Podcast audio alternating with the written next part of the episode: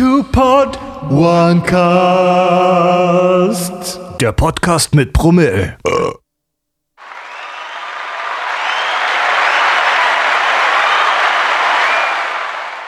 Ah, Ruhe jetzt. Was ist denn hier los? Oh, fuck. Ah, oh Gott. Oh, Leute, die Woche war anstrengend.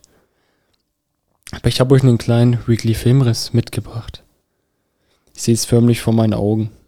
Also an die Details, wo ich mich noch erinnern kann, sind auf jeden Fall eine Serie, die ich schon in meiner Kindheit sehr gerne geschaut habe. Gerade nach der Schule, Nachmittag, 13, 14 Uhr und auch am Wochenende lief die Sitcom Melken mittendrin. Ich glaube, die werden viele von euch noch kennen, gerade so mein Jahrgang 97, 98, 99 ähm, werden die Serie kennen und ich denke auch lieben. Ich weiß nicht, woran es liegt, warum ich die Serie so lieb. Hat immer damit begonnen, es war quasi immer unabhängig mit der Storyline von der, von der eigentlichen Folge so ein kleiner Einspieler am Anfang. Dann kam dieser legendäre, dieser legendäre Intro-Song, den ich bis heute noch immer lautstark mitsingen muss. Und dann kam eben die eigentliche Folge. Und die Serie hat halt schon, teilweise war die schon echt deftig. Wenn man bedenkt, dass die ab sechs oder null Jahren war, ähm, was auch die Ausdrucksweise und quasi mehr oder weniger gezeigt hat, ey, mit, mit einem beschissenen Fehlverhalten kannst du es weit bringen. So nach dem Motto, du musst nicht unbedingt ein guter Mensch sein oder gute Sachen machen. Nee, du musst dich einfach nur smart anstellen beim, beim ähm, Betrügen oder Lügen. das war so die Prämisse quasi. Und ähm, ja, mit dabei ist natürlich auch wieder der Philipp. Ich habe schon wieder Leute klatschen gehört, oder? Ja, ich weiß auch nicht, was die immer hier machen. Wer lässt die eigentlich rein? Jesus, Alter. Der wieder so. Mach mal ein bisschen Ja. ruhiger. naja, Ja, wir sind wieder hier, ne? genau. Für die Leute. Kurze Frage, Philipp. Äh, Melken mittendrin. Hast du die Serie damals geschaut oder? Ja, klar. Lief auch, äh, ja, lief halt im Fernsehen. Genau. Aber jetzt, aber jetzt nie äh, wirklich durchgeguckt. Gibt's auf Amazon Prime momentan. Mhm. Kann ich sehr empfehlen. Ey, aber war schon geil. Hey, Gerade der Intro-Song, da, da fühle ich dich. Ja, ist geil. Ich liebe die Serie echt. Es ist so ähnlich wie Scrubs. So auf dem, hat für mich so einen Stellenwert wie Scrubs Staffel 1 bis 7. Äh, mehr Scrubs-Staffeln gibt's ja nicht offiziell. Die anderen erkläre ich jetzt unkanonisch. Die, wo danach kamen. In dem Sinne erstmal Auf, ein Anstoßen auf, den, auf das neue Wachwerden. genau. Immer noch bewaffnet mit Glühwein. Wann ist denn eigentlich die Glühweinsaison offiziell beendet? Das ist eine gute Frage. Was meint ihr, Leute? Ich würde sagen, nach den Weihnachtsfeiertagen? Echt? Schon so früh? Ich weiß es nicht. Ich würde es jetzt mal spontan sagen. Ich bin nicht so der Glühweintrinker. Ich würde sagen, wenn der Frühling beginnt. Wann beginnt denn der Frühling?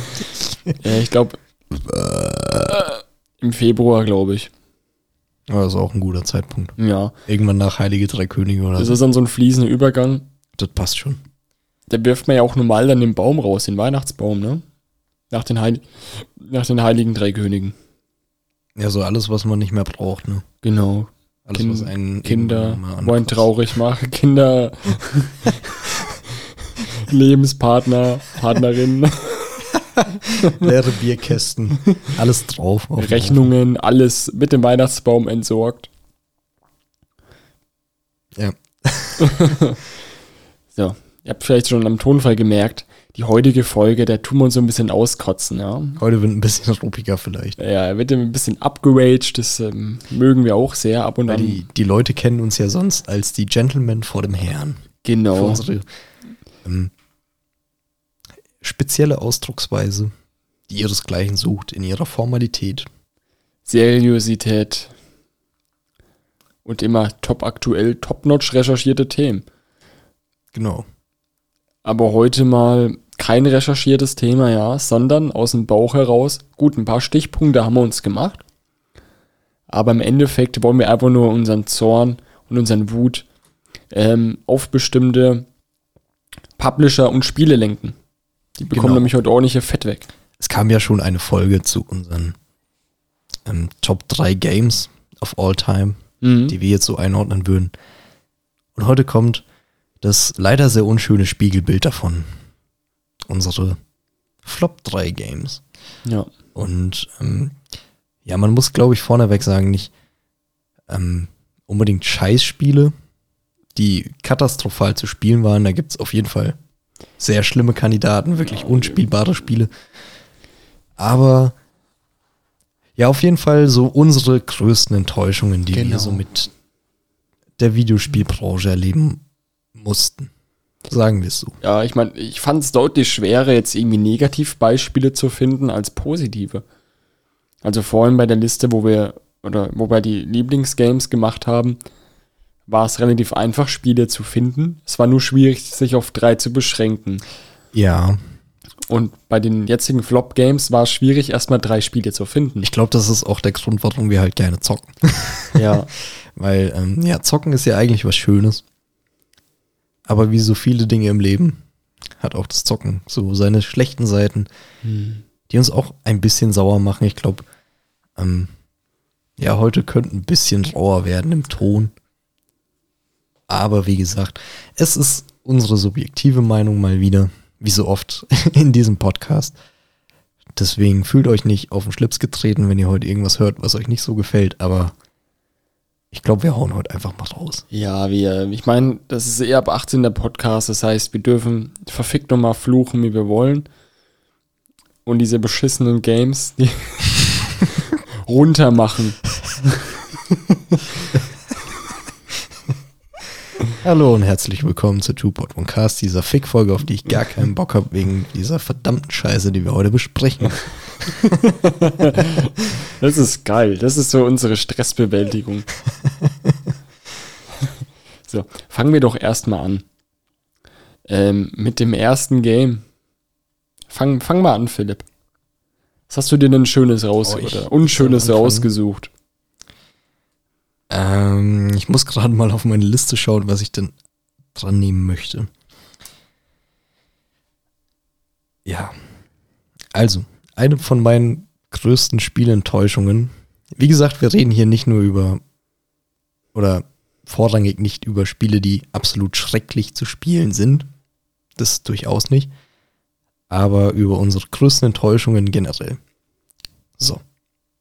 Fangen wir mal so an. Ich bin vom Ursprung her ein Riesenfan, wirklich ein Riesenfan der Assassin's Creed-Reihe. Ähm, ja, Teil 2 ist auch echt einer meiner absoluten Lieblinge. da lässt der Jan auch glatt mal was vom Tisch fallen, voller oder Schreck oder Stolz oder was auch immer. Ich habe Angst.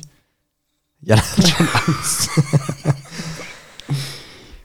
ähm, nee, ich bin eigentlich ein Riesenfan der Assassin's Creed Assassin's Creed-Reihe oder was? Schön deutsch ausgesprochen. Nee, der Assassin's Creed-Reihe und ähm, ja, und das erste Spiel, was ich anführen möchte, ist jetzt tatsächlich auch unbedingt nicht ein schlechtes Spiel, sondern einfach eins, was mich in dem Sinne enttäuscht hat, wo ich mich auch selber mal zur Rechenschaft ziehen muss, weil ich es einfach in meinem damaligen Ich gnadenlos overhyped habe. Und zwar reden wir heu heute als erstes über Assassin's Creed 3 aus dem Jahre 2012. War echt 2012 ist er schon her. Wo? What? 30. Oktober 2012, Ich Ersterscheinungsdatum. habe es damals zu Release gehabt. Ja, ähm, Fuck. ich habe es dann auch zu Weihnachten bekommen, 2012, das weiß ich auch noch. Ähm, ja, wie gesagt, ich möchte jetzt auch nicht grob sagen, dass das ein katastrophal schlechtes Spiel ist. Aber es war einfach etwas, was mich in dem Sinne unterwältigt hat, weil es in seiner Form schon versucht hat, neue Wege einzuschlagen. Ähm, aber ich würde sagen, wir fangen einfach mal ganz basic mit der Story wieder an, damit die Leute grob wissen, wor worüber wir reden. Genau, richtig, ja. Ja, die Assassin's Creed-Reihe befasst sich ähm, namensgebend mit dem Assassinenorden. Ähm, und im dritten Teil geht es eben darum, dass man ganz am Anfang einen Templer oder angehenden Templer namens Hafen Kenway spielt, der von London aus in England in die neue Welt übersiedelt nach Boston. Und das spielt im Jahre 1771, glaube ich, kurz bevor der äh, Unabhängigkeitskrieg in den USA oder USA gegen das British Empire so wirklich ähm, losgetreten wird. Ähm, und dieser Hatham hat eben einen Sohn mit einer Indianerin zusammen namens ähm, indianischer Name. Sorry für die Aussprache. Ich glaube, das ist noch schwerer als Französisch. Ich glaube, da ist Radun Hageron wird er, glaube ich, ausgesprochen. Auf jeden Fall englischer Name, der ihn dann gegeben hat, Connor Kenway. Und ja, ich glaube, wer Assassin's Creed kennt, der weiß eigentlich so die Grundstory. Templer gegen Assassinen. Ja, der Typ wird irgendwann Assassine und kämpft dann gegen die Templer. Ja, was fand ich jetzt an diesem Spiel so unterwältigend? Ähm, ich kam quasi frisch aus der Ezio-Trilogie, die meiner Meinung nach wirklich brillant war. Und ja, Assassin's Creed 3 hat ähm, ein Stück weit versucht, neue Wege einzuschlagen, hat auch eine neue Grafik-Engine benutzt, die mir damals, das habe ich auch noch in Erinnerung, die zwar solide war, aber meinen Ansprüchen nicht so gefallen hat, weil man irgendwie auch noch von der Ezio-Trilogie die alte Grafik-Engine gewohnt war, aber das ist so eine Nebensache. Was mir halt nicht so gefallen hat, ist dieser ähm, neu, dieses, dieser Aufbruch in mehr Nebenbeschäftigung gewesen und man hat ähm, meiner Meinung nach irgendwie verpasst, diesen durchaus großen Potenzial, was ja von der Bühne her gegeben war mit dem Unabhängigkeitskrieg, was eigentlich von der Spielebranche her komplett unverbrauchtes Setting ist, Ja. ähm, dem eine tiefere Form zu geben und hat sich irgendwie zu sehr auf ähm, großartige Minispiele, Nebenevents, Nebenquests, die aber seltene Tiefe hatten, ähm, irgendwie fokussieren wollen. Und ja, wie gesagt, das ist, es, es ist absolut kein schlechtes Spiel, Assassin's Creed 3, aber ähm, ich habe es halt komplett overhyped. Und äh, deswegen ist es mir auch so in Erinnerung geblieben als ein Spiel, was ich auf jeden Fall durchgespielt habe. Ähm, ich möchte auch nicht verneinen, dass ich dabei Spaß hatte, aber ich bin unter meinen Erwartungen zurückgeblieben. Also es war dann quasi für dich nicht diese, dieser krasse, dieser krasse Titel oder dieses krasse Game des Jahres, sondern halt, es war okay, war Mittelding. ja, und ähm, das war halt das Problem im Vornherein. War es für mich schon einer der Titel der nächsten drei Jahre gefühlt. So. Ja. Und das ist, glaube ich, auch immer so ein Problem, ne? Da muss Überhypen man mal ehrlich sein. Wir überhypen gerne Dinge als Wo, Menschen. wobei ich das Game super fand. Ich kam ja auch dann da frisch aus der Ezio-Triologie. Ähm, hab die sehr geliebt, gerade den Vorgänger Revelation, fantastisches Spiel, schönes Ende. Dann kam halt der dritte Teil. Fand ich vom Gameplay her super, auch dass du bei Bäume wandern konntest, auch Ja. in der Tour, auch mit diesen zwei Jahreszeiten, wie schön es mit dem Schnee aussah. Ähm, aber ich fand den Hauptcharakter, diesen Connor, so langweilig und blass. Der hat überhaupt keinen Tiefgang gehabt. Und äh, im Vergleich zu einem Ezio, der menschlich war, Emotionen hatte, der übelst ähm, temperamentvoll war und wenn der angepisst war, dann war der angepisst. Dann ist er wie ein Wahnsinniger durch die City und ist da amok gelaufen. Den hattest du halt nur so einen langweiligen Indianer, ähm, den Connor eben. Der eben mit, mit der Geschichte mitgeflossen ist. Ja, wie, wie so ein Treibgut. wurde, Der ja, hat wie so überhaupt, Treibgut. der hat nichts zur Story beigetragen. Ich meine, ja, Assassin's Creed 3 hatte geile neue Elemente, auch mit der Schifffahrt und so, die, Schiff, die Seeschlachten. Die habe ich sehr gemocht. Das war ähm, auf jeden Fall schon äh, sinnvolle Neuerungen, aber Ja. es hat mich in dem Sinne unterwältigt, dass es sich von Assassin's Creed, und da hat, da finde ich schon das Kernproblem, ich glaube, ab, für mich ab Assassin's Creed 3 hat sich ähm, das ganze Genre oder diese ganze Serie angefangen, ähm, sich von dem Urkern langsam loszulösen und was Neues zu werden. Und für mich als alten Assassin's Creed-Hasen, das gefällt mir bis heute nicht so wirklich. Mir Muss ich same. leider so festhalten. Ja, das wurde dann nicht besser. Äh, witzigerweise ähm, habe ich dann gleich auch noch einen Assassin's Creed-Teil, kommen wir dann später dazu. ähm, ja, man muss halt dazu sagen, storymäßig war es relativ schwach. Ich fand aber die, den Anfang gerade sehr geil, wo du quasi Haven spielst und du Ja. gehst davon aus, du bist jetzt Assassine. Neue Assassine in Ja. einem komplett neuen Setting. Genau. Wir sind ja dann ähm, im Vergleich zur Ezio-Trilogie fast 300 Jahre oder 250 Jahre später. Es ist komplett was Neues. Genau, so richtig die Zeitreise gemacht. Dann hat man sich gedacht, ey, cool. Okay, das ist scheinbar jetzt der Hauptcharakter, Assassine. Und dann kommt halt dann heraus, als sie dann bei dieser einen Sequenz, wo sie dann alle den Ring dann quasi zeigen, ähm, dass es alles Templer sind. Oh, fuck, du hast gerade quasi einen Templer gespielt. Auch mega der Plot-Twist, dass dein Dad ein Templer ist und du Assassine. Ja. Gefiel mir sehr gut. Haven fand ich auch sehr, sehr cool als Charakter. Aber Connor hat echt abgestunken. Auch zum Schluss, wo dann quasi der, der letzte Bossfight. Erinnerst du dich noch dran? Wo die dann halbtot irgendwie in der Bar sich dann reinsetzen. Ja. Es hat doch überhaupt keinen Sinn gemacht. Wie dumm war das? Ähm, die Story war halt auch super vorhersehbar.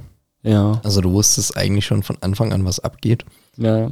Ähm, Dass du, war ja klar, dass du irgendwann dann diese Riege da von den Templern töten musst, unter anderem dein Vater. Mhm. Und ja, und das war in, um jetzt halt zweimal ranzuziehen, das war halt bei weitem nicht so durchschaubar, weil sich ja dann immer noch neue Leute ergeben haben. Und ich erinnere mich sehr gut an Teil 3, wo du dann äh, zu Achilles kommst, zu deinem Lehrmeister, Mhm. der dir von Anfang an diese Wand zeigt mit, ich glaube, diesen neuen Templerbildern. Genau. Ähm, wo du halt von. Ja, und die Story hat es ja auch so durchgezogen. Du hast ja nach und nach deine Leute durchgekreuzt und ähm, das war's dann halt. Ja, das ist wie so eine Nebenaufgabe abhaken halt, ne? Wie so eine Einkaufsliste. Ja, genau. okay, Und, den äh, und Gemüse, äh, in dem Obst, Sinne hatte das Milch. Spiel dann auch keine Überraschung mehr. Ich meine, ja, du hast es gemeint, hast es ja gesagt mit Haytham, das war krass, aber ich glaube, das war auch schon leider der krasseste Plot-Twist. Das Der war, das war das das, war der Einstieg. das war, genau, das war das krasseste, der krasseste Plot-Twist der Geschichte. Aber deswegen ist äh, bei mir auch nur Platz 3 der Flops, die mir jetzt eingefallen sind, weil ich echt sagen würde, Assassin's Creed 3 ist dennoch ein Spiel, was sich zu spielen lohnt. Hm, Das schon. ja. Aber ich finde halt, die Assassin's Creed 3 bietet bessere Beispiele. Ja. Wobei ich das sehr gerne auch mit diesen Forts einnehmen, mit dem Schnee und auch mit diesen Teil, wo du Leute aufhängen konntest. Hm. Auch mit den Konter, Doppelkonter war da auch dann neu. Das hat schon echt Bock gemacht. Und mit den Assassinen Tomahawk da zu kämpfen. Ja, aber wie du sagst, für mich Assassin's Creed hat es immer ausgemacht. Zum einen das Kampfsystem, ja, das Kontersystem. Auch wenn es kacke einfach war. Geben mir zu, Assassin's Creed war da einfach. Ja, Aber- aber, es hat ja auch nie was anderes versprochen. Eben. Und es wusste ja, was man hat. Ich wollte einfach coole Kills machen, mich sneaky-mäßig fortbewegen, da parkourmäßig unterwegs sein, macht auch mega Bock und eine geile Story haben. Für mich war immer Assassin's Creed ein Kaufgrund, hauptsächlich die Story. Und beim Dreier war ich enttäuscht, dafür war halt das Kämpfen noch mal ein bisschen cooler und das Klettern noch mal optimiert. Okay, war ich mit zufrieden. Ähm, dann kam ja Black Flag, Was ich als Spiel sehr gemocht habe, muss ich sagen. genau, aber als Assassin's Creed halt einfach nicht. Ja, den Namen Assassin's Creed hat es äh, leider nicht so ähm, verdient. Eben. Aber sonst, ich fand das Spiel super. Ich hatte sehr war, viel cooles, Spaß. war ein cooles Piratenspiel. Ja. Aber es war kein Ja. Assassin's Creed mehr. Dann Und da hat da hat's halt ähm, für Ja. mich schon schleichend in, im dritten Teil angefangen, muss Genau. man sagen. Und jetzt mache ich quasi die Brücke zu Syndicate. Das ist quasi der letzte Teil, wo ich gespielt habe. Aber das ist dein Flop 3? Ja. Okay. Aber ich auch sehr großer Fan, hab dann halt Assassin's Creed 1, 2, Brotherhood, Revelation, Assassin's Creed 3, Assassin's Creed äh, Unity kam, nee, Black Flag und dann habe ich Unity auch noch gespielt. Dann habe ich mir halt Syndicate noch geholt. Und habe ich es gespielt und wurde nie wirklich warm. Deshalb, ich war mit der Grafik unzufrieden, das hat übel verbuggt. Die Killmoves waren mittelmäßig. Äh, die Story war komplett belanglos. Bei mir ist nichts mehr hängen geblieben im Prinzip. Ähm, musstest du auch wieder Stadtteile erobern und dann verdrängst du den Templer-Boss und bringst ihn halt zum Schluss um. Super vorhersehbar, super langweilig. Hast halt deine Assassinenschwester dabei gehabt, ne? Hm, das war halt einfach echt langweilig. Immer dasselbe wie in den Vorgängern. Nur, dass halt in dem Fall Assassin und Templar nie, nie wirklich relevant war, weil im Prinzip war das einfach Raufbolde. Das war so ein bisschen Piggy Blinder-mäßig unterwegs. Hat auch in der Epoche gespielt, zur Jack the Ripper-Zeit. Ähm, eine geile Epoche an sich.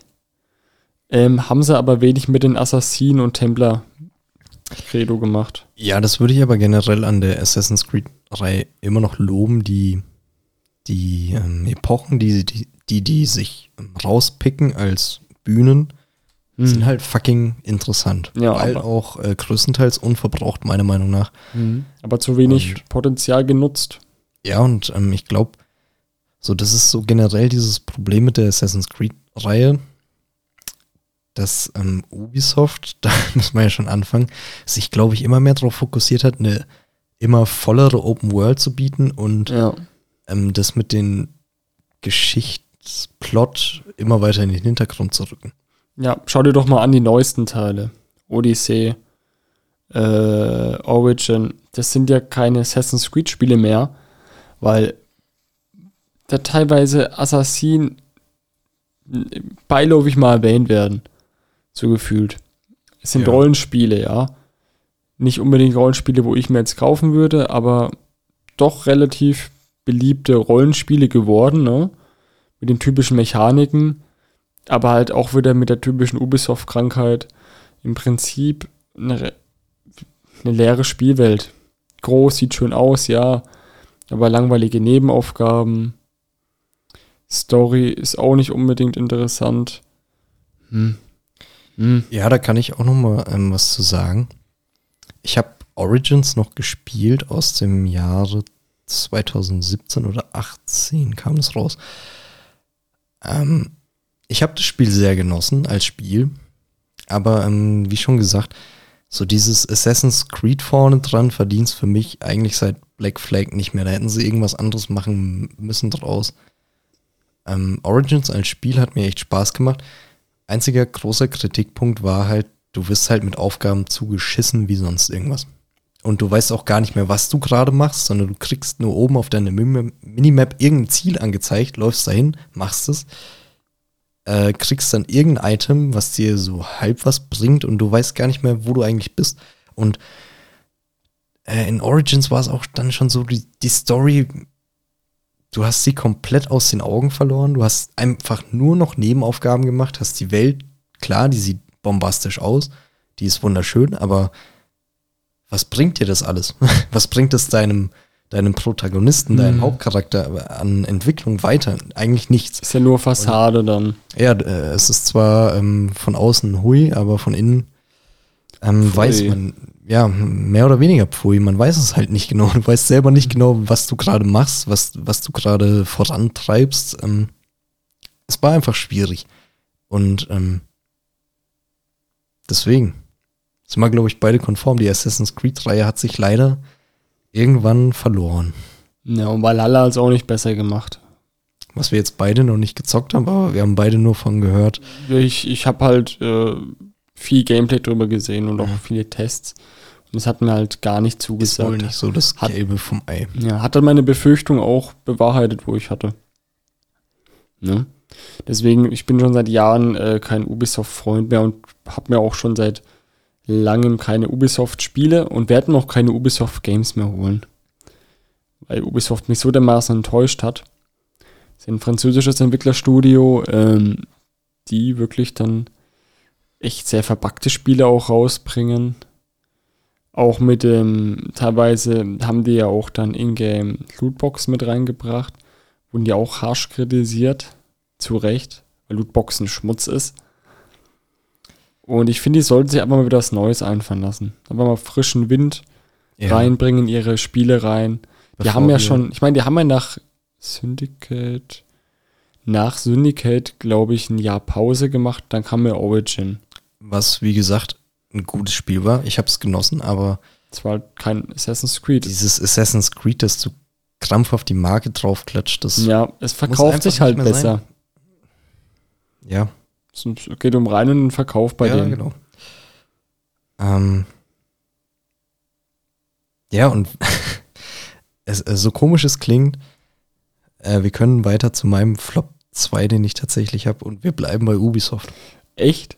Ja. Du hast auch noch mal, ich habe nämlich danach auch noch ein Ubisoft. Ich habe ich hab noch mal was auf der Liste. Ich habe es jetzt doppelt ausgeklammert. Das äh, möchte ich am Ende noch mal gerne erläutern, warum das für mich ein Flop ist. Hier können wir dann die Liste irgendwie die Folge mir nennen, ähm, wir roasten Ubisoft oder so, weil Ja, langsam könnte man dazu übergehen. Ne? aber schauen wir mal. Nee, aber mein nächstes Spiel, wie gesagt, aus dem Hause Ubisoft, aus dem Jahr 2018, auch noch nicht so alt, uh, aus einer Reihe, die ich eigentlich auch äh, lieben gelernt habe mit dem dritten Teil. Far Cry 5. oh ja. Wo fangen wir denn an? Ähm, ich muss tatsächlich damit anfangen, dass ich die Story gar nicht so gut zusammenfassen kann, weil sie meiner Meinung nach in dem Spiel auch gar nicht so gut erklärt wird. Ähm, Far Cry 5 spielt in den USA in einem fiktiven Staat, Hope. der Hope heißt der, glaube ich, ne? ich Hoffnung. glaub, Hope, Hope County, der an Ja. Montana angelehnt ist vom Landschaftsbild her, ähm, wo man eine, wo man als ähm, Teil einer Spezialeinheit eine, den Anführer einer Sekte festnehmen soll zu Beginn der Geschichte und das alles äh, schlägt grandios fehl und äh, man landet dann in diesem Hope County, was von einer Sekte regiert wird, wo dann später noch sehr komische Elemente mit reinkommen, mit Drogen etc., was ich sehr verwirrend fand. Ähm, und ja, man lernt äh, die, die Rebellen des Staates kennen, sage ich mal, und versucht eben den Anführer dieser Sekte, der sich mehr oder weniger mit Jesus Christus gleichsetzt, was natürlich niemand machen darf, weil der einzig wahre wie Jesus steht bei uns im Studio. Genau, richtig. Also der ist, der ist ein größten wahnsinniger Sektenanführer. Erstmal ein Prost auf Erstmal ein. Stößchen. Ah, der Deckel hängt ja wieder an der Tasse fest. So. Also der Typ hat so ein bisschen so einen Gottkomplex. Kann man so festhalten.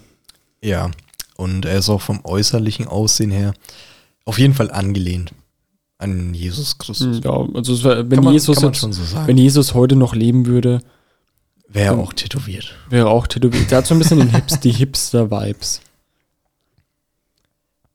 So, und da, da kannst du ja auch mit reden, Jan, ne? Bist ja auch so ein Far Cry-Verfechter eigentlich. Ja, also ich bin auch ein Riesenfan vom dritten, Ja, ich auch. Aber ich habe tatsächlich auch in meiner Liste einen Far Cry-Teil, wo ich auch nochmal upragen werde. Ah, okay. Es ist echt erstaunlich, als hätten wir uns abgesprochen. Wir haben da so die Parallelen. Nee, was Ja. mich am fünften gestört hat, ähm, kleiner Spoiler, ich habe es bis heute nicht durchgespielt. Ähm, ja, was bietet einem Far Cry 5 eigentlich? Ja, die Grafik ist ähm, auf jeden Fall schon höhere Klasse, aber auf jeden Fall nicht top-notch für die Zeit. Hat noch einige Fehler gehabt. Die KI, ähm, ja, muss man so sagen, war scheiße dumm. War scheiße dumm. Wir sind hier in der Raging-Folge, können wir ja offen, können wir ja offen. Dann können wir voll rausrein. Ich glaube, die nennen sogar irgendwie für die Folge Rage. Rage Mode. Rage Edition. der Rage-Stammtisch. Nee, die KI war scheiße dumm, die hast du echt keinen antun können, auch wenn es Schwierigkeitsgrade gab. Mhm. Ähm, ja, sei es, äh, wenn die, die KI irgendwie nachjagt mit dem Auto, dann aussteigt. Da gab es so viele Beispiele von auch auf YouTube, ist mir aber auch selber beim Spielen passiert, dass äh, es irgendwie bergab war, die KI rausspringt aus ihrem Auto und dann von ihrem eigenen Auto überrollt wird, während sie auf dich losballern will. Es kam halt nicht selten vor, auch Äh, auf dem härtesten Es, Schwierigkeitsgrad. es ist aber auch tatsächlich jemandem schon in Real Life passiert. Es war, glaube ich, ein Schauspieler, der wurde von seinem eigenen Auto überrollt und starb. ja, klar kommt sowas vor, aber Ja. Und äh, Mhm. das Ding ist bei Schwierigkeitsgraden, die machen sich auch wieder bequem, Ubisoft. Die machen nämlich den billigen Trick, dass die Gegner nur mehr aushalten, beziehungsweise mehr mehr, Damage. mehr Damage machen. Das ist einfach nur billig. Ähm, ja, und äh, was vom Gameplay her so war. Also, wie gesagt, die Story kann ich selber auch nicht detaillierter wiedergeben, weil sie einfach nie im Vordergrund war. Man hat zwar versucht, irgendwie einen mystisch coolen ähm, Antagonisten aufzubauen, Du hast halt in was man seit Vars äh, im Teil 3 versucht, aber nie geschafft hat. Also war es auch bis heute eine der beliebtesten Antagonisten in der Ja, Videospielgeschichte. weil er auch brillant war. Ja. Und auch eine coole deutsche Synchro hatte. Ich fand die Ja. deutsche Synchro geiler als die Originale tatsächlich. Die war auf jeden Fall bockstark. Ähm, nee, und auch vom Gameplay her, ähm, was kann ich sagen? Die Map war in vier große Bereiche aufgeteilt, wobei der vierte zu vernachlässigen ist, weil das die, weil das die Hochburg vom ähm, Endboss war, vom Antagonisten, wie gesagt. Und dann gab es halt eben noch drei Bereiche, die an seine Geschwister vergeben waren. Und ja, die Story oder die, die Questlines waren halt immer so derselbe dumme Mist. Du kommst an irgendeinen Ort, hörst so, oh, da ist irgendein Rebell in Schwierigkeiten, du knallst die Leute über den Haufen, dann redet er mit dir. Dann sagt er dir, ja, da und da habe ich noch irgendwas ähm, krasses gelagert. Hol mal das zusammen ab. Dann hol dir das zusammen ab. Und äh, dann killt man das ähm, Geschwisterchen vom Endboss. Und ich habe es, glaube ich, bei zwei tatsächlich durchgezogen. Den letzten Bezirk habe ich echt nicht mehr gespielt, weil, ähm, ja. Es wurde halt einfach zu monoton und langweilig. Ja, und ich, ich habe es auch nicht mehr eingesehen, die Stunden da rein zu investieren, irgendeinen Nonsens ähm, zu vollziehen, der mir halt echt auch keinen Spaß mehr bringt, weil, wie gesagt, die KI war scheiße dumm in Feuergefechten. Man stellt sich so dumm hin, wie es nur irgendwie geht. Ähm, was auch ein großes Manko war. Man muss ja Far Cry immer noch irgendwo als Shooter ansehen. Das Trefferfeedback war nicht vorhanden. Boah, die fühlen sich die Waffen ja schon so schwammig an. Ja, du hast halt gar kein Gefühl, ob du jetzt daneben schießt oder nicht, was bei Spielen auch immer noch ein Faktor ist. Mhm. Ähm, und in dem Sinne, es war echt, es war echt keine Freude, irgendwann mehr zu spielen und deswegen habe ich auch aufgehört, weil, äh, ja, was mache ich hier? Ich meine, in erster Linie soll es ja beim Videospiel um Spaß gehen. Und wenn das Spielen eines Videospiels in Stress, Hass und Unbehagen ausufert, dann sollte man das Spiel nicht mehr zocken. Dann hat das Spiel seinen, seinen Zweck nicht erfüllt und kann dir keinen Spaß bringen. Am Ziel vorbeigeschossen. Ja, sie vorbeigeschossen. Wie die KI in Far Cry. Das ist der Punkt. Ja, Aber ich würde es genauso, und ich habe ich hab den Teil nicht wirklich aktiv gespielt ähm, oder gar nicht gespielt. Ich habe mir halt auch wieder, ich habe mir, die- ich hab mir einige Gameplays angeschaut, Let's Plays, auch Tests. Äh, Bekräftigt ja alles nur das, wo du gesagt hast auch. Und konnte ich mir auch dann ja und ähm, Bild drunter machen. wie du schon gemeint hast, wir müssen es ja gar nicht krass abreißen lassen mit Far Cry. Eben. Kommen Denn, wir zu Jans Platz Nummer zwei und wir springen, glaube ich, nur einen Teil zurück. genau, nämlich zu Far Cry 4. Oh, wie wundervoll. Das ist fantastisch. Ich habe ihn für die Xbox gezockt. Und ich habe tatsächlich, muss ich ehrlich sagen, Für die One oder für die äh, 360? es war für die One schon. Also schon die. Ja, Okay. Ja, sagt weil das kam ja so an dem, an dem Gen- Cut raus. Genau, also es, grafisch war es sehr schön. Wir spielen, ähm, das hat, glaube ich, im Himalaya-Gebirge gespielt. Oder zumindest In- daran In angelehnt. einem fiktiven Staat namens Kyrat, der an Nepal angelehnt war. Ich habe ihn auch gezockt, ja. Ah, okay. Oder so, genau. Sah optisch schön aus. Kann man nix sagen. So. Ähm, ich kam aber dann frisch aus dem dritten Teil. So, hab, war es als super Du hast eine schön tropische Insel. Hat vom Setting her auch richtig, richtig coole Stimmung, auch mit dem Dschungel äh, verbreitet. Das Setting da mit den Bergen in dem fiktiven Nepal fand ich auch schön. Habe ich mich darauf eingelassen. Aber ich muss ehrlich sagen, storymäßig hat's mich überhaupt nicht gepackt. Ich habe dem Spiel drei oder vier Stunden gegeben, da habe ich es nie wieder angerührt. Ich fand, Echt den, nur drei Stunden? ja, ich fand den Antagonisten super langweilig. Die Spielwelt hat sich halt auch so leer angefühlt und es war halt einfach nur schöne Kulisse, aber ohne Inhalt. Und den Antagonisten fühlte ich mich auch irgendwie, konnte ich auch null nachvollziehen. Ähm, da war er ja irgendwie dann der Sohn von dem Antagonisten, wird er gleich im Prolog erzählt. ja, genau. Ne? Und dann kriegt er eine Waffe in die Hand gedrückt und kann sofort damit umgehen und alles. Als im dritten Teil wurde das alles noch vernünftig versucht zu erklären. Zuerst war er voll gegen Gewalt, dann wurde er mehr oder weniger ausgebildet, dann hat er sich zu einer Kampfmaschine quasi hochgelevelt und trainiert und so weiter. Und quasi der ist mit seinen Freunden da abgesprungen, Fallschirmjumping. Und es kam ja auch schon in echt vor, dass dann Touris dann quasi vom Piraten gefangen genommen werden. Ja. Deswegen war das für mich äh, nachvollziehbarer als dann im Teil 4. Ja, und dann hat er halt nichts Neues gemacht. Teil 4 hat nichts Neues gemacht. Ja, und äh, wenn, also ich habe Teil 4 tatsächlich die Story durchgespielt. Ähm, und ich muss halt voll mit dir übereinstimmen.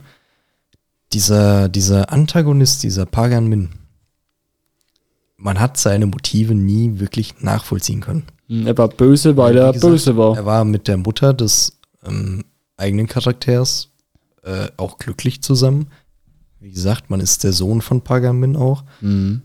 Genau. Ähm, und man hat nie wirklich nachvollziehen können, ähm, warum Pagan so zu einem ist, wie er denn ist.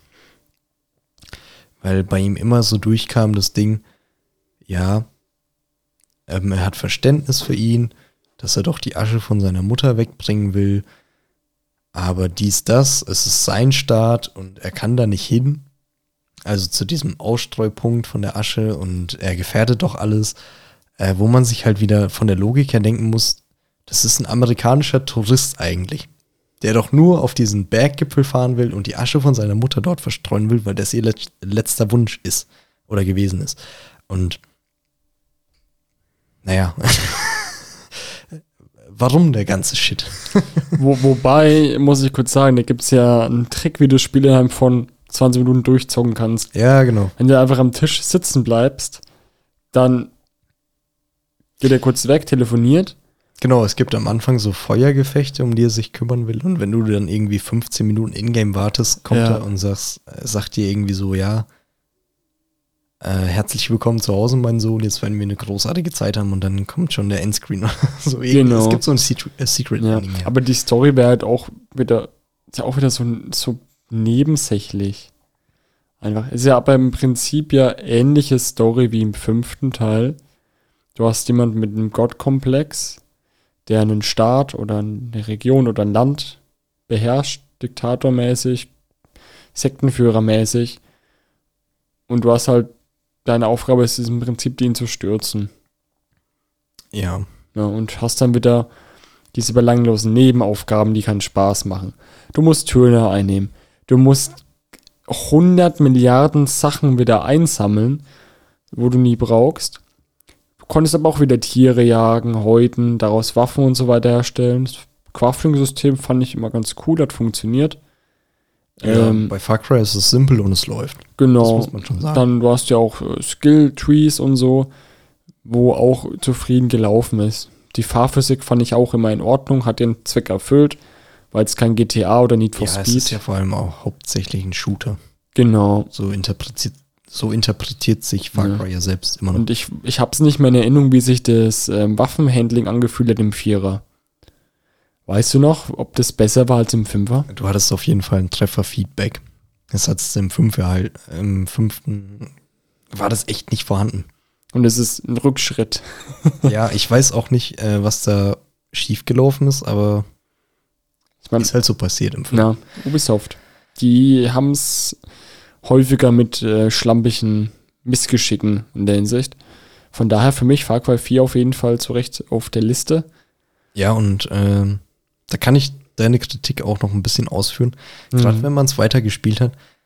Ja, es spielt in Kyrat, einem fiktiven Nepal im Himalaya. Aber so ein ähm, ja, bergiges Gelände ist halt für eine Open World einfach nicht geeignet. Du Ja. läufst halt wirklich, das hat mich an dem Spiel so hart angekotzt, dass du 200 Meter läufst und dann hast du wieder so eine Steilwand vor dir, wo 40, 50 Meter hoch geht. Klar, du hattest deinen Greifhaken, aber du hast nicht an jedem Punkt ähm, die Möglichkeit, diesen Greifhaken zu nutzen, dich hochzuziehen. Du hast auch so einen, ähm, ich weiß den Namen dafür nicht, so einen Mini-Helikopter, Ja, den kenne ich noch. der allerdings nur eine bestimmte Höhe erreichen konnte und ähm, das Ding war dann auch irgendwann shit. Und ja, äh, dieses Map-Problem von Far Cry, äh, Far Cry 4 lag irgendwo darin, dass du immer nur ähm, gesucht hast, wo du den, wo du am schnellsten den normalen Weg, der irgendwie vier Kilometer gefühlt darum herum ging, Hm. irgendwie abkürzen kannst. Und das war darin, sich irgendwie hoch zu glitschen, wie in den guten alten Skyrim-Zeiten. mit Ja, da musste ich jetzt auch wieder gerade dran denken. Das, das war halt das Problem, auch, auch mit Autos und so, hat ja nichts gebracht. Weil, wie du sagst, man ist 100 Meter gefahren, dann kam irgendeine Steilwand. Ja, die halt Oder, auf 90 oder, Grad hoch. Ja, oder so eine Stufe. Oder ein Stein war da mitten im Weg, da musstest du nicht raussteigen, klettern. Äh, die waren ja auch dann immer markiert, die Stellen, wo du klettern musstest. Da lag, glaube ich, immer so ein gelbes Seil, wenn mich recht entsinne. So Kletterseil. Ja, genau. Und da wusste schon, okay, jetzt geht wieder der Kletterpart los. Ausgestiegen aus dem Kackding da und dann äh, klettern, klettern, klettern, klettern. Bist erschossen worden, nochmal von neu, klettern, klettern, klettern, klettern, klettern. Super nervig. Stimme Das ich war dazu. Halt, das war halt im dritten Teil noch super gelöst, Ja. weil du überall sehr zugänglich mit deinem Quad und äh, Jeep hochfahren konntest. Genau, Und wenn du richtig. dann mal an einem hohen Punkt warst, konntest du einfach, äh, lag, oder lag meistens auch so dieser, dieser Gleiter bereit. Und du konntest einfach geile Gleitflüge machen. Jetzt zum Beispiel von dem Gewächshaus von dem Professor. Ja, so oft. Ne, So konntest du oft einfach einfach mal- runtergleiten. Einfach mal die, den ein Kilometer rein geflogen. Ja, und die legendäre Mission, wo du die Grasplantage anzündest. Oh, da muss man auch mal sagen, Shoutouts an Skrillex. Make it Bandem. Der Song ist ganz guter Song, Menü. Ja, ist halt einfach Kult geworden durchs Spiel. Da, da kriegt Skrillex auch in dieser Folge mal was ganz Besonderes von uns. Ein ja, Lob. ein Lob. mein Dubstep ist sowas von 2012. Jan muss wieder weiter draufhauen. Ja, wer hört denn heutzutage noch Dubstep, jetzt mal ehrlich? Ich kenne keinen. Nenn mir einen. Selbst Skrillex nicht mehr. Nee, da, was macht der jetzt eigentlich? Wahrscheinlich in seinem Kein- Geld, zum Geld, Dubstep mehr. in seinem Geld baden, das er sich eingehäuft hat. Mit seinen drei Modelfrauen. Gleich drei. Ist Skrillex ein Mormone? Neue Frage in diesem Podcast. Naja, ich weiß ja nicht. Ich würde ihn schon so einschätzen. Er ist ja eher so ein Freigeist. Vom Look her allein schon. Ich würde ihn schon so als Freigeist einschätzen. Er würde auch ganz gut in Far Cry passen, muss man sagen. Als Bösewicht oder als Questgeber Als vielleicht? Charakter. Ja. Generell, ne? Wenn- ist schon irgendwie so ein crazy Typ. Wenn Cyberpunk auch. Da kann er sogar sein 2012er Dubstep spielen.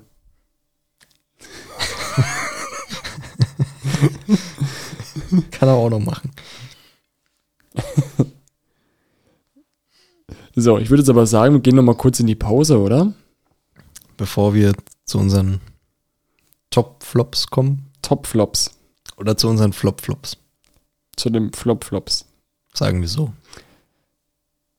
Es geht gleich weiter, ey Leute. Holt euch in der Zeit ein neues gleich Getränk. Wir machen uns kurz frisch und ähm, gießen Dann uns. Dann wird es nochmal laut. Dann wird's nochmal laut. Nochmal neue Getränke ein, einverleiben und dann geht's gleich weiter. Bis Bis gleich. So, da sind wir wieder aus der Pause frisch gestärkt zurück. Und der Philipp hat. Das ist jetzt ein bisschen persönlicher tatsächlich, das Game. Für den Philipp. Erzähl mal, was ist denn da los? Ja, eröffne mal die Riege des persönlichen, der persönlichen Flops für uns beide. So. Ja, mein größter Videospiel-Flop aller Zeiten, ja, muss man schon so sagen. Mafia 3. Aus dem Hause 2K Check, glaube ich. Hm, Das war 2K, ja. Ja, 2K erschien am 7. Oktober 2016. So, da muss ich jetzt mal ein bisschen ausholen. Ähm, ich bin ja ein riesiger Fan von Mafia 1. Immer noch.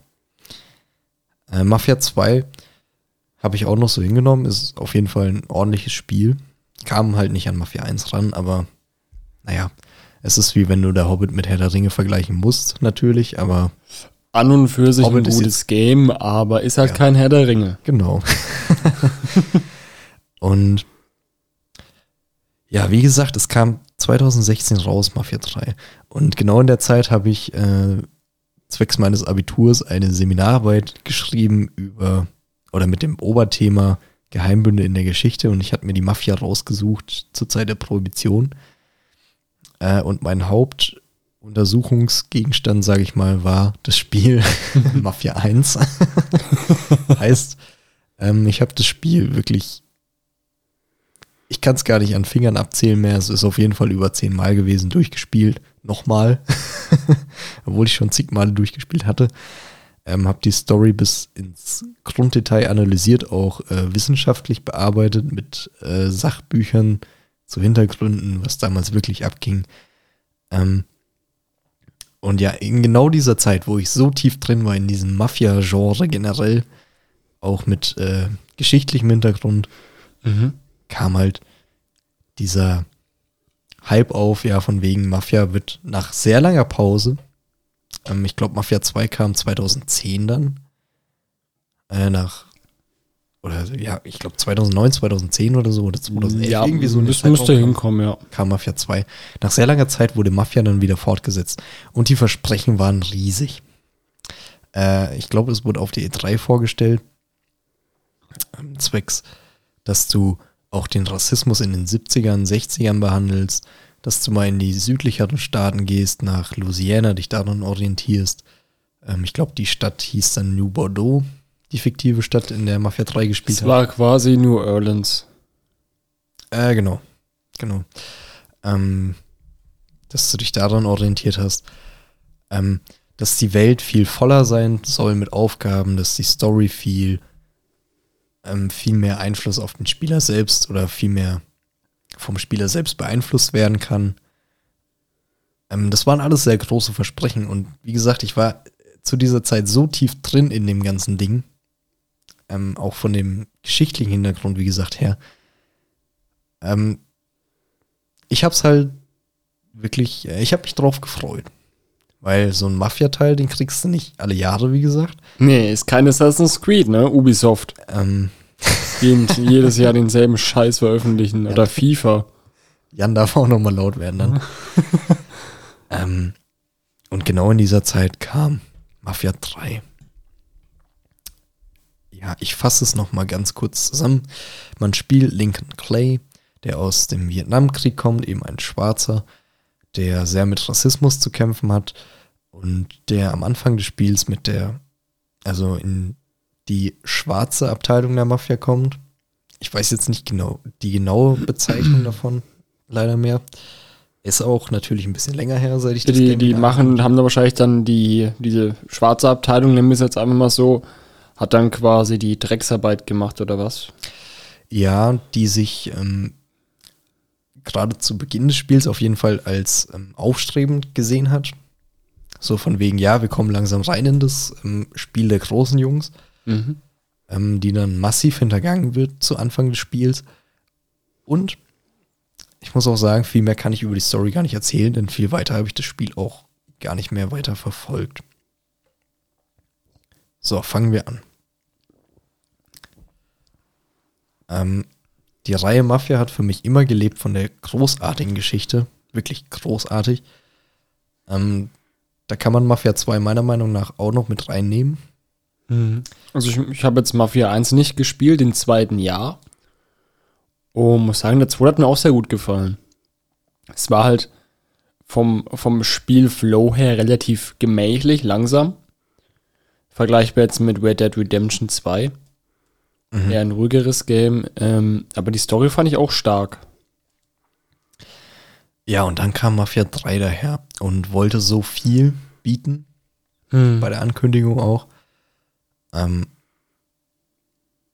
und ich will es einfach mal kurz vorwegnehmen. Ja, die positiven Punkte, die Musik ist geil, bringt sehr viel Atmosphäre mit rein. Ähm, auch das ganze Design von den Autos, von der Spielwelt, das, äh, das möchte ich auch gar nicht kritisieren. Das ist alles sehr atmosphärisch, hat mir auch gefallen. Ja. Aber dann kam halt die Story und du stellst mir Lincoln Clay hin, einen Charakter, der eigentlich so sehr im, der, der eigentlich im Mittelpunkt eines Grundproblems der USA, auch gerade der damaligen Zeit stehen sollte, des Rassismus. Hm. Und Das ist einfach so ein Typ, der kommt aus dem Vietnamkrieg. Der hat eigentlich, der sollte eigentlich schon so ein Brainfuck haben. Und ähm, das ist einfach wie so ein Holzbrett, das da drin steht und dem alles passiert und er sagt Amen und Danke und es ist ihm eigentlich alles scheißegal. Und man hat äh, nicht wirklich so einen, so einen Antrieb in ihm drin gesehen, was er denn tut gerade und warum er das tut und was er sich davon erhofft. Und Also so ein bisschen wie, wie Conan Assassin's Creed 3. So ein gesichtsloser, austauschbarer Hauptcharakter. Ohne ja, Persönlichkeit. obwohl der, obwohl der eigentlich so viel Potenzial hätte. Potenzial hätte, auch ähm, dieses Rassismus-Thema zu behandeln. Dann die psychische Belastungsstörung nach dem Krieg, was glaube ich in Mafia 1 zum Tragen kommt, oder? Oder war es im In zweiten Mafia- Teil? In Mafia 2, ja. Zweiten Teil. Im ja. ersten nicht so. Ähm,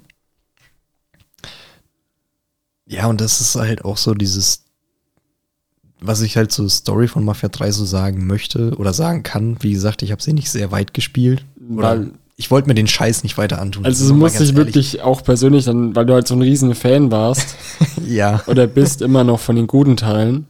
Und dann machen die halt einfach, dann Ja. kommt halt so ein belangloser Rotz daher, von wegen, ja, wir haben jetzt dieses Setting und wir teasern das so groß an und dann kommt da sowas bei rum. zum billiger GTA-Klon dann quasi.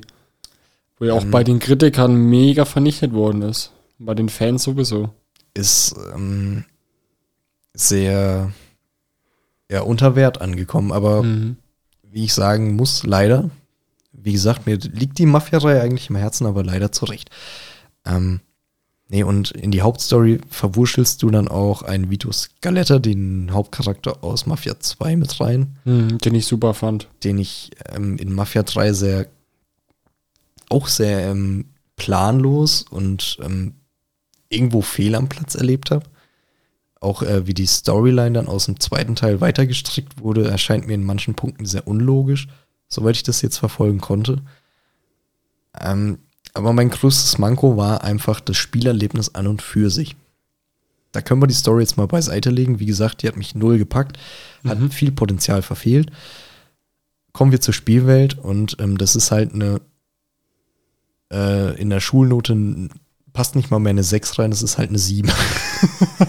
Ohne Scheiß. Thema verfehlt, Wie null kann man- Punkte. Wie kann man einen mit, mit in so einer Reihe Mhm. ähm, so eine Spielwelt dahinsetzen, dass sie fast drüber kommt? Klar, die ist wunderschön designt, wie gesagt, Musik etc., das ist atmosphärisch. Aber vom reinen Inhalt her hätte das ein Indie-Titel mehr oder weniger auch so hinbekommen. Denn das Spielprinzip von Mafia 3 beruhte darauf, dass du immer deine Bezirke hast in deiner Stadt, in Nuvado eben, äh, wo du immer die gleichen Missionen machen musst. Wir sind mehr oder weniger zurückgestolpert zum ersten Teil von Assassin's Creed im Mhm. Jahre 2007 oder so, Ja. ähm, wo du immer nur das Gleiche machst, wo du dann mal eine zwei, dreiminütige Zwischensequenz hast, wo du irgendwo den, Endgegner siehst, den Großen, der irgendwie nochmal unterstreichen muss, wie böse er doch ist und wie, wie sehr er die Stadt doch unterjochen möchte oder unterjocht an und für sich. Ähm, hat mich halt null mitgerissen. Die, die ganzen Charaktere drumherum wirkten auch alle so mehr oder weniger fehl am Platz, als hätten sie nicht wirklich den Plan, für was sie überhaupt stehen und was sie gerne ausdrücken möchten. Und ich habe dann halt irgendwann aufgehört, relativ bald, ich glaube äh, nach Kapitel 2. Äh, Mafia ist ja immer in Kapiteln unterteilt. Und Mhm. ja, mein Herz blutet halt heute noch. ich kann es verstehen, also, weil du warst, du hast dich mega drauf gefreut. Die haben es ja auch wieder mit diesen Überhypen. Da sollte man halt generell ein bisschen vorsichtig sein. Vielleicht sich vorab ein bisschen informieren. Wenn es jetzt irgendwie ein neues Spiel ist. Wenn es jetzt Nachfolge ist aus einer Spielereihe, heißt auch nicht unbedingt, dass es, dass es wieder gut sein wird. Ich meine, da hatten wir ja auch bei Filmen schon mehr als genügend Beispiele, dass es total nach hinten losgehen kann. ja. Und wir Weil- haben ja in der Folge auch schon über Far Cry. Eben, Ganz gut weil du, abgerissen. du musst ja auch viele Faktoren berechnen. Es ist ein anderer Storyschreiber da. Andere Programmierer, andere Designer, whatever. Es sind nicht immer die Leute, gerade in dieser Gaming-Industrie oder auch in der Filmindustrie, die, die wechseln ja häufig ihre Jobs. Allgemein in dieser Medienbranche ist ein schnelllebiges Geschäft. Ja, und äh, die Medienbranche ist ja eine Branche, die sich mehr oder weniger rasanter entwickelt als alle anderen Branchen Ja. auf der Welt mehr oder weniger. Teilweise auch sehr undankbar. Ich meine, äh, um jetzt bei Mafia zu bleiben, äh, zwischen den Spielen vergehen halt mal gerne acht bis sechs Jahre. Mhm. Das ist enorm viel Zeit. Und ähm, ich finde es ja auch gar nicht schlecht, dass man sich dafür die Zeit nimmt. Ja, Aber äh, bei Mafia 3 muss ich persönlich halt eben auch sagen, das, was man mir dann geboten hat, hat mich dermaßen enttäuscht, Mhm. dass ähm, es fast als persönliche Beleidigung aufzufassen ist. Ja, ich meine, ich mache jetzt nicht mehr direkt 2K einen Vorwurf, sondern einfach, ja, die Leute, wo da gearbeitet haben dran, wo es dann für diese Entscheidung für gut empfunden haben, obwohl sie ja die guten Vorgänger hatten, hatten Feedback von der Community und von Kritikern, was eben die Leute an den Spielen so lieben und hätten halt darauf weiter aufbauen sollen. Und ich bin auch der Meinung, oder ich bin mir fast sicher, dass die Storyschreiber von den ersten und vom zweiten Teil da nicht dran gewirkt haben. nee, gerade wenn du, wenn du dir anschaust, Teil 1 kam ja 2002 schon raus Mhm. äh, und wir reden dann von 2016, 14 Jahre, das ist halt Unwahrscheinlich. Äh, und wie du halt schon gemeint hast, gerade in dieser Branche ist es Mhm. äh, zwei Galaxien auseinander, mehr oder weniger. Ja. Das ist sehr unwahrscheinlich, dass er noch da gearbeitet hat. Nee, und warum das halt ganz klar auf Platz 1 ist, A, die emotionale Komponente, die ich habe, aber was ich auch ganz klar sagen muss, ich habe das Game nicht overhyped. Also nicht derart overhyped wie jetzt zum Beispiel ein Assassin's Creed 3. Ähm, und ich muss trotzdem sagen, das Spiel ist einfach in seinen Möglichkeiten und ja, in seinem Potenzial einfach weit, weit, weit zurückgeblieben. Leider. Und deswegen tut es mir halt echt leid. Und ich weiß auch nicht, ob in den kommenden Jahren irgendwann mal ein Mafia 4 rauskommen wird. Ich glaube schon, ja. Ich kann mir vorstellen, dass sie schon einen rausbringen werden müssen. ich glaube aber 2K wurde ja aufgekauft Äh, ja, von. Activision, soweit ich das in Erinnerung habe. Beziehungsweise Activision hat ja auch Blizzard aufgekauft. Die machen so ein bisschen den Disney-Move. Bei Borderlands 2 ist ja auch 2K. Und ich war der. Meinung, die wurden von Activision aufgekauft. Aber ich bin mir nicht sicher. Das ist ein bisschen verwirrender in der, in der Mathe. Das ändert sich ja alles so schnelllebig, wie diese Branche eben ist. Ähm, ja, Story-Fazit kannst du nicht wirklich sagen, wie lang die Hauptstory ist, ne? Äh, nee, ich habe es nicht durchgespielt. Ich möchte nur als Fazit sagen, 2K hat es leider geschafft bei mir, ähm, aus einer Spielereihe, die ich immer als großartige Geschichte, als Erlebnis gesehen habe, etwas zu machen, was ich nur noch mit Rumfahrerei und äh, sinnlosen Aktionen verbinde. Hm. Deswegen war ich ganz froh, dass ich dieses Jahr eben noch mal die äh, Remastered-Version von Mafia 1 zocken konnte, weil äh, das mir noch mal gezeigt hat, wie großartig diese Serie eigentlich war. Gerade der erste Und, Teil halt, äh, ne? wie, wie schmerzhaft äh, ich mich dann an meine wenigen Spielstunden in Mafia 3 erinnern muss, leider. Und ähm, ja, wie gesagt, ich habe dieses Game nicht so tot gehypt wie ein Assassin's Creed 3. Da räume ich mein eigenes Verschulden ein, ja. Ähm, nee, aber Mafia 3 ist ähm, einfach leider in die Tonne gekloppt. Ist so mein Fazit leider. Aber ich hoffe, die lernen aus ihren Fehlern und sehen halt ein, dass sie da wirklich äh, nicht abgeliefert haben. Ja. Und jetzt kommen wir zu meiner Ja, Top-Nominierung. Und zwar Resident Evil 6 aus dem Hause Capcom. So. Ich möchte ganz kurz, bevor du anfängst, nochmal sagen, schade Capcom. Ihr habt so viele Spiele gemacht, die wir abnormal abfeiern. Ähm, war ja in unserer Top 3 Genau. Games-Folge eigentlich schon. Capcom hat eigentlich einen sehr hohen Stellenwert bei uns beiden. Aber manchmal, jetzt es war halt so eine Findungsphase, es hat ja schon, ich war wirklich, ich wollte erst Teil Nummer 5 nehmen. Aber ich habe Teil Nummer 5, muss ich ehrlich sagen, nicht mal 10 Minuten durchgehalten. Ich hab Oh, den, shit. ich fand den so grauenhaft, furchtbar. Ich habe mir dann auch, nachdem ich, ich habe dann 10 Minuten, Viertelstunde gespielt, ausgemacht. So, das kann's doch nicht sein, das Game.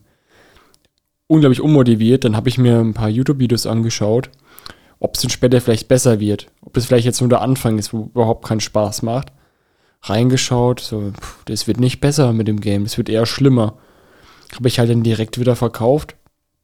Da habe ich mir einen Sechser geholt. In der Hoffnung, dass alles besser wird. Ja, weil der halt wieder ähm, Leon S. Kennedy, wo man aus den zweiten und so weiter kennt, und aus dem vierten, wo jetzt auch dem nächsten Remake rauskommt, vom vierten Remastered, freue ich mich sehr drauf. Und noch Resident Evil 8 kommt auch.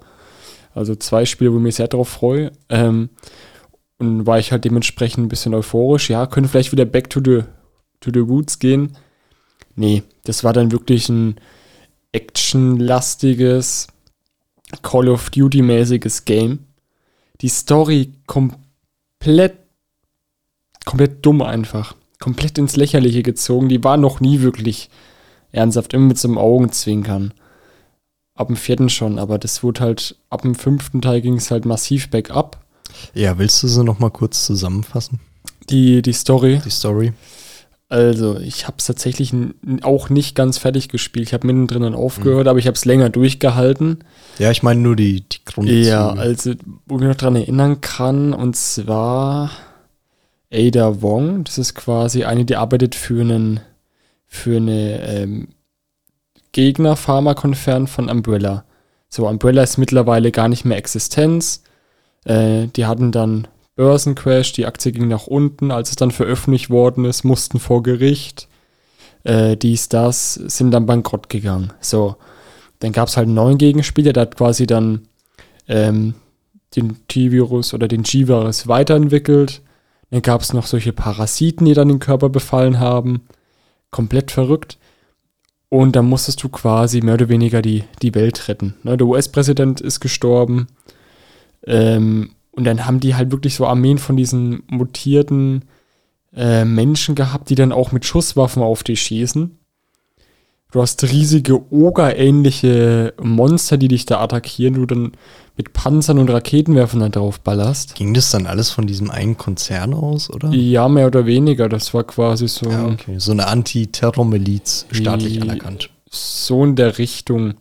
Ja. Also es war echt kom- komplett belanglos und hat, hat für mich überhaupt keinen Sinn gemacht und fand ich super langweilig. Und da gab es ab und zu mal so kleine Parts, wo es wieder in die Richtung Horror ging, aber super, super wenige. Und das meiste war wirklich Explosion da, Michael Bay flitzt kurz durchs Bild, da explodiert was. Dann hast du irgendwelche Takedowns gemacht, wo du auf den Gegner zurennst und dann irgendwelche Wrestling-Move bei diesen Zombie-Typen da machst, der mit Maschinengewehr auf dich schießt. Also es war horrormäßig komplette Enttäuschung. War halt ein Actionspiel, ja. Aber selbst nicht mal ein gutes Action-Game. Hat man sich da irgendein zu großes Vorbild genommen, oder? Ja, die wollten halt was anderes machen. Ne? Also die haben mit Ja. Resident Evil 4 dann mehr in die Richtung Action.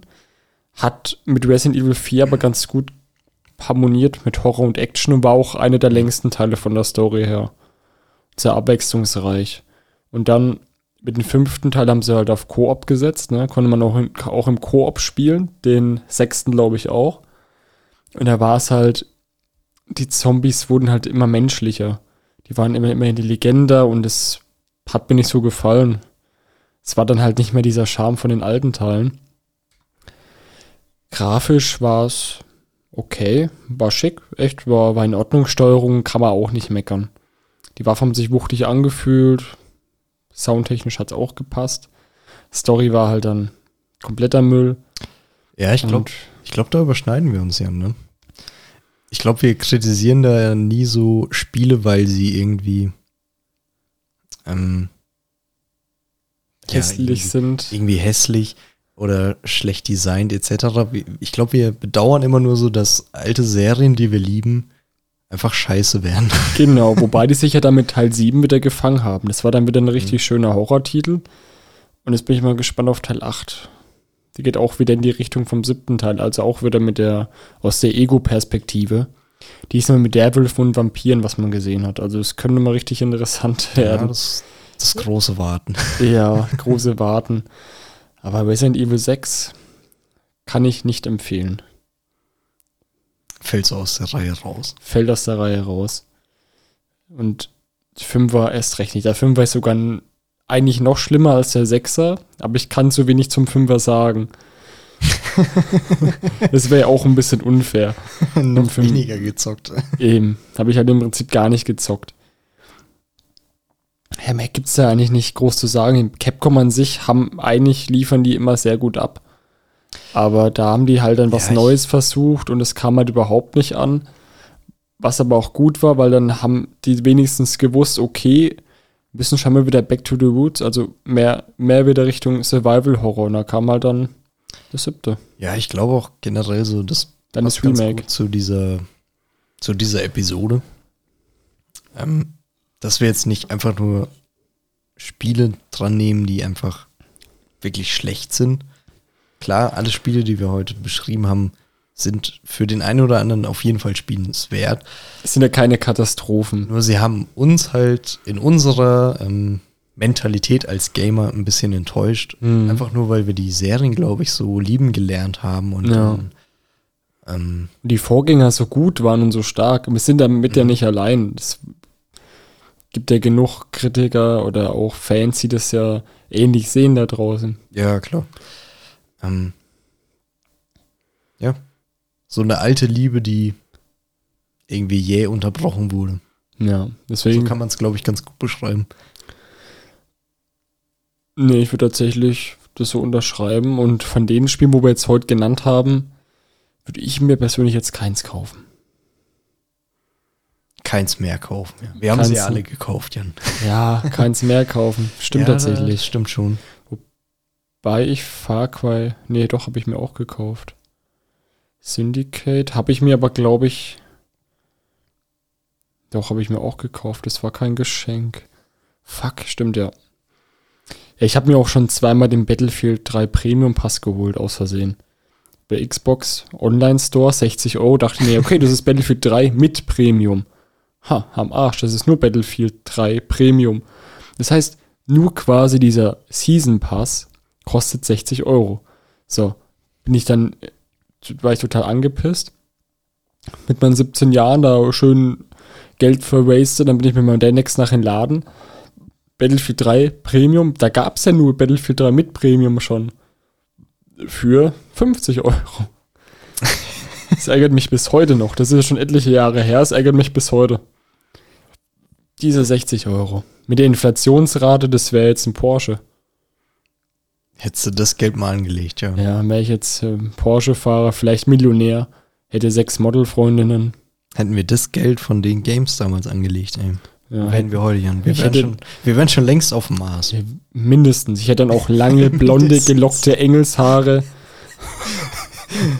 Und wir wären schon auf RX-10, dem zweitbekannten Weltplaneten, erdähnlichen Planeten oder irgendwie sowas. Genau, wo dann der, der ähm, Universumspräsident quasi Elon Musk herrscht. Genau. Mit seiner Todes, mit seiner Sternzerstörerflotte und seinem Todesstern. Ja, und das ist jetzt Kanon. Wenn wir das Geld hätten, Ich würde mir einen wären wir schon auf bauen. RX-10 oder wie der Planet heißt Ja. und würden schon mal Bier für euch brauen. ja, so eine, so eine Und, Welt. und Internetverle Internetleitungen verlegen. Ja, aber die, die laufen dann quasi Internetleitungen noch schneller als Glasfaser über Telepathie. Telepathie. Ach, kein schwarzes Man Loch, es schwarzes Loch irgendwie angezapft. Oder Wurmlöcher. Schaffen wir einfach ein Wurmloch. Ja, und dann können die Leute über uns abrenten für die schlechtesten Versprechen. Genau, und dann So hat dann in quasi, hat dann quasi jeder zu. Hause ein Wurmloch, wo dann einfach so die Kabel rauskommen, die Glasfaser. Dann verlegen wir einfach Glasfaser in jedes Haus per Wurmloch-Technologie. Also spendet uns Geld, wir machen das für euch. Wir machen das. Das, kommt ja allen günstiger. Die Stadt muss nicht mehr irgendwelche Straßen aufreißen.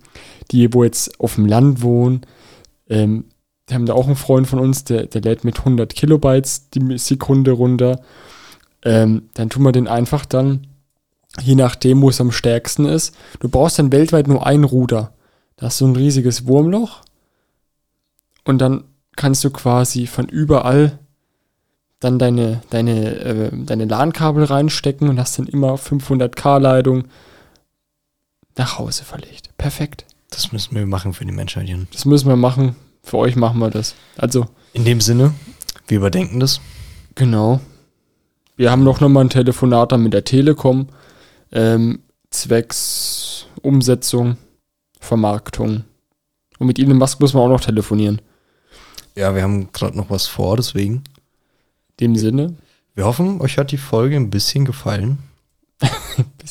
ein bisschen. Ja, Ubisoft. Falls, falls es ein Ubisoft-Mitarbeiter äh, mithört, ja. Ihr seid scheiße. Gib einfach mal ein Like. Du wirst doch eh scheiße bezahlt, oder? Ja, wir müssen ihn abwerben.